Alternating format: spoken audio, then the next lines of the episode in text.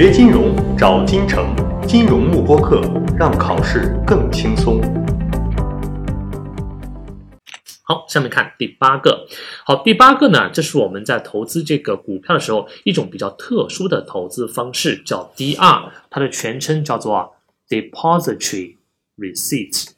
叫做存托凭证啊，存托凭证。好，那么存托凭证呢，是投资者在投资海外股票的时候一个非常常见的投资方式啊。所以说，那么跟存托凭证相关的这个点呢，他们讲的是我作为一个本国的投资者，我如何去投资海外的股票。好，那么一般来说，因为 CFA 它是一个美国的考试嘛，所以说一般美国的考试里面，它只要出现到本国这个概念，domestic 一般都是指什么国家的？一般都是指美国的，也就是说，CFA 的考试里面如果没有特别说明，默认我们是站在美国投资者的角度去投资美国以外的其他国家的股票的这个投资呢，我们叫 non-domestic equity，对吧？叫海外股票。好，那么大家想，我作为一个美国的投资者，如果我要投资海外的这个股票，我可以怎么去投资呢？那么 CFA 说了有三种投资的方式，第一种叫 direct investing。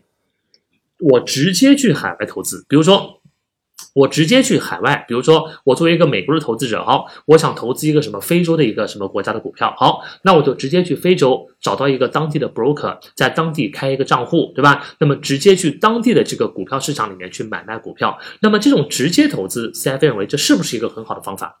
很显然不是的，或者说对于中小投资者来说呢，这个 direct investing 基本是不可能实现的。可能对于很多大的机构投资者是有可能的啊，我我有这个足够多的这个人力物力可以去当地进行个投资。但对于中小投资者呢，如果你选择这个 direct investing 这种方式的话，你会承担很多额外的风险。比如说有什么风险啊？第一个最直接的。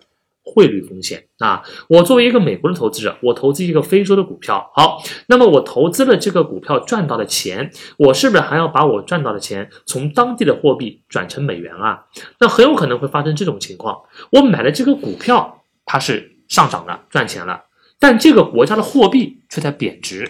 那很有可能，我通过股票赚到的收益就被这个货币的贬值给抵消了吧，对吧？还有的时候，如果货币的贬值幅度特别大呢，你会发现股票的上涨幅度甚至都不能够覆盖这个货币的贬值的下跌幅度，那么导致我最后的投资还是亏钱的。所以这是第一个缺点，直接投资海外市场呢，会面临一个怎么样汇率风险？好，第二个，很多这种新兴市场或者说不太发达的国家，它的股票市场都还有什么风险啊？哎，liquidity 的风险都有一个流动性的风险，对吧？你知道很多这种不太发达的小国家，他们的股市不是什么每天活跃交易的，对吧？有一些什么非洲，包括东南亚的股市，可能一周它只它只有这个一个交易日啊。比如说我每周只有一天时间，我股市开盘的，那意味着我今天买入了一个股票，我最早最早也要等到七天之后，一周之后我才能把它卖出去。但你想，一周的时间里面会发生多少事情啊？对不对？对吧？那这个时候有可能，我今天买入了这个股票，到一周之后，我一看股价已经完全不一样了。所以说呢，这种流动性的风险导致我的股票不能够及时变现，这个也会增加我的投资风险。那么第三个，再比如说，我作为一个美国的投资者去别的国家投资的时候，肯定我对于当地的这个法律法规啊，包括交易规则啊，包括会计准则啊，肯定都不熟吧，对吧？那么你在当地去交易时候，那么当地的一些法律、当地的法规，包括当地的上市公司的信息披露的规则，我都不清楚。那么这些东西呢，就会给我增加很多额外的法律风险跟财务风险啊。那总而言之，CFA 就会认为，那么对于这种特别对于这种中小投资者来说呢，你是没有足够的这个能力直接去海外进行投资的。所以 direct investing 呢，一般是一个不太建议的一个方法啊。一般除除非你是一个非常大型的这种。投资机构啊，我有足够强的这个人力跟物力，包括资本啊，比如说我可以去海外设一个专门的办公室，我可以在海外组建一个专业的投资团队来进行投资，这可能是可以的。但对于绝大部分的投资者来说呢，直接去海外投资并不是一个非常好的选择。好，那么如果直接投资不行的话，我还可以有什么别的方式呢？第二种方法叫做 GRS。好，这个方法指的是有一些股票它是同时在两地上市的，比如说有一个上市公司，它既在美国的股市上市，又在欧洲的股票市场上市。好，那你想，对于这类股票的话，我是不是就没有必要？相当于我作为一个海外投资者，比如说我作为一个这个美国的投资者，我要投资这个股票，那我直接用美元买它在美国市场上这股票就 OK 了。反过来，如果我是一个欧洲的投资者呢，那我直接在欧洲市场用欧元买它在欧洲上市的股票就可以了，对吧？因为它本身在两地上市嘛，所以不同国家的投资者都可以在当地来用自己的货币去买这个股票，啊，相当于说我不用去这个到国外去投资了吧，对吧？就是说我直接在当地用自己的货币来买这个股票就 OK 了，不用承担额外的这个什么流动性的风险啊，包括汇率的风险，对吧？那么这个呢是一个非常非常好的一种选择啊，比如说联合利华。它就是同时在美国跟德国上市的啊，还有比如说，那么前几年当时说沃尔沃准备上市嘛，当时沃尔沃选择的也是同时是在这个德国，就同就说同时在德国跟美国那么进行一个上市啊，所以说，那么这种 GRS 呢是给了大量海外投资者不用去兑换货币，直接在本地投资海外股票的这样的一个选择，但是这类股票它有一个什么缺点呢？这种同时在多地上市的股票毕竟是少数吧，对吧？绝大部分的股票它都是在一个交易所，在一个国家上市的。这种同时在不同的交易所上市的股票，你的选择范围非常的有限。所以 G I S 呢这种投资方式它好是好，但是呢你选择股票的范围就会非常的小，所以它也不是 CFA 最推荐的一种方法。好，那么 CFA 最推荐的是哪一种呢？就是第三种，叫做 DR。叫做存托凭证啊，存托凭证。好，那么这边我们来解释一下存托凭证它到底是一个什么概念啊？好，比如说现在我有一个中国的上市公司叫做中石油。好，中石油呢经过调研发现，在美国。有一帮投资者对这个公司非常感兴趣，对吧？就美国有一帮投资者想购买中石油的股票，那么中石油呢，刚好也希望去美国市场去圈钱去融资。好，那么怎么实现这一点？好，第一种方法最直接的，我中石油可以直接去美国 IPO 去上市，对不对？但他想这样做有什么缺点？首先，你中石油作为一个中国的企业，你要直接去美国上市，你会花费非常高的成本啊！你因为你对当地的什么东西都不熟悉嘛，对吧？当地的法律啊，当地的会计准则啊，当地的这个交易规则啊，你都不熟悉。那么呢，你必须花大量的成本在当地组建一个这个专门的 IPO 团队，比如你要请这个美国的律师，你要请美国的会计师，你要请美国的投行等等等等，对吧？而且这个当中的沟通，然后两个国家还有时差，当中的沟通还非常复杂啊！更不用说中国它本身是有外。会管制跟资本管制的，所以说你作为一个中国的企业，你是不能够直接去美国市场上市去融资的。好，那为了规避这些问题，那怎么办呢？那么中石油就采取了这样一个方法，比如说我先在美国找到一个投行，比如说我找到了一个花旗银行。好，中石油把它一部分 A 股的股票，因为 A 股是在它在中国已经发发行的了嘛，对吧？好，把一部分 A 股的股票存在这个花旗银行里面。然后花旗银行以这部分 A 股的股票去发行这个存托凭证。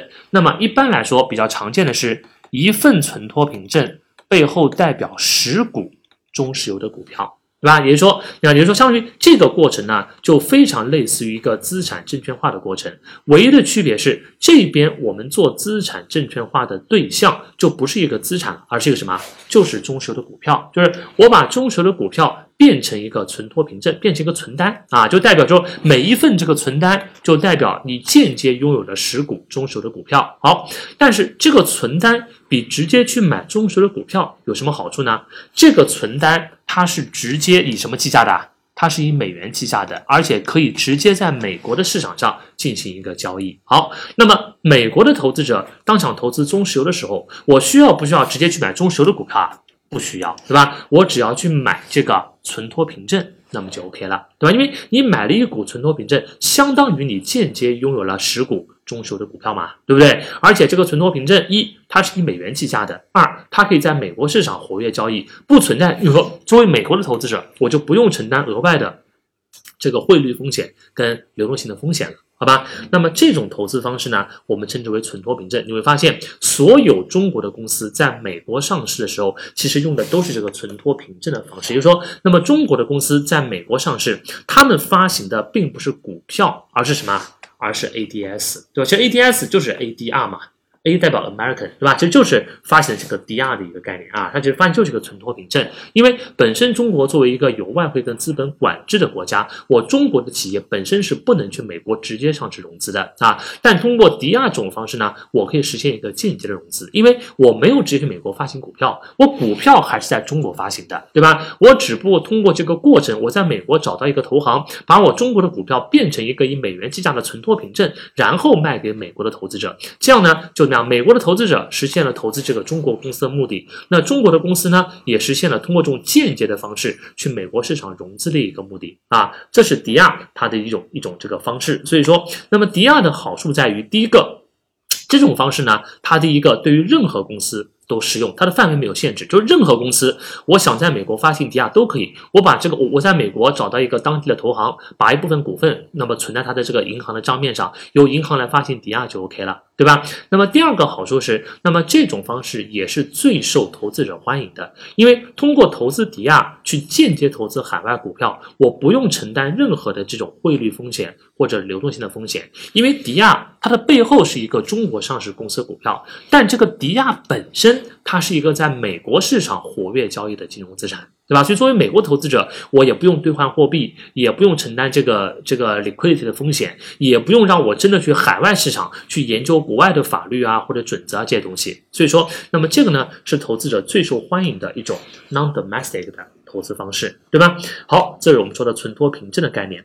那么，对于存托凭证，下面还有几个基本的分类，那我们是要知道的啊。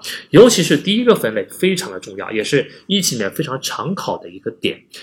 根据这个抵押发行方的不同，我们可以分为 sponsor 抵押跟 unsponsor 抵押。叫做参与型的抵押跟非参与型的抵押。好，第一个，什么叫 sponsor 抵押？sponsor 抵押指的是这个抵押是由谁主动发行的？是由那个上市公司主动发行的啊，比如说我一个中国的公司想去美国市场融资，那么由公司主动发，就比如说我公司主动的去找到一个投行，对吧？把我一部分本地的股票，比如我发行一部分本地的股票，然后由这个银行基于这个本地的股票发行抵押卖给美国的投资者来完成这个交易，就是由公司主动发起的，我们叫 sponsor 抵押。而 un 而这个而这个 unsponsor 抵押是由谁主动发起的啊？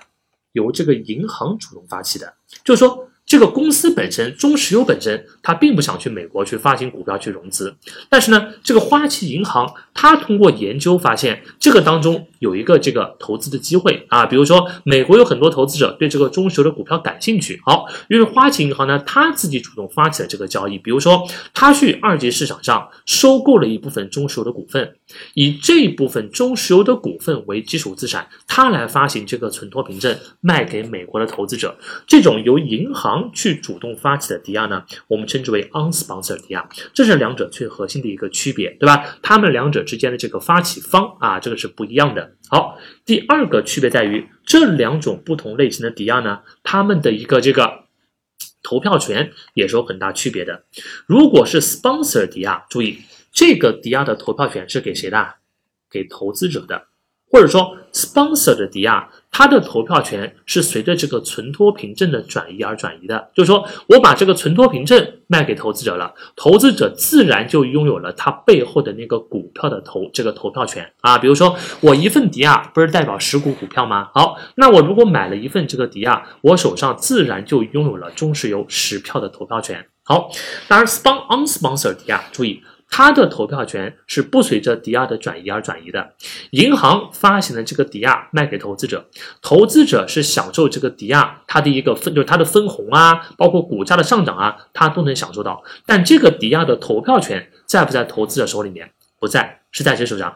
注意，在银行手上，好吧？所以如果是 unsponsored 抵押呢，那么银行它是把这个抵押卖给了投资者，但它背后股票的投票权依然是保留在银行手上的。所以说，sponsor 抵押和这个 unsponsor 抵押呢，它们两者之间，它们这个区别在于：一，发起方不一样；二，这个投票权在谁手上，它是不一样的，好吧？好，这是我们的第一个分类啊。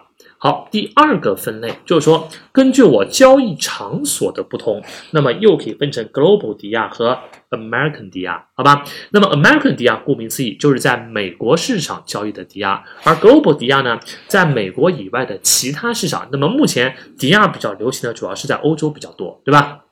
就是英国啊、德国啊，包括还有几个就欧洲几个大的交易所，伦敦啊、什么卢森堡啊这几个，对吧？大的交易所交易的抵押呢叫做 global 抵押啊。所以说，但特别要注意一点，无论是 American 抵押还是 global 抵押，这个抵押都是以什么货币计价的？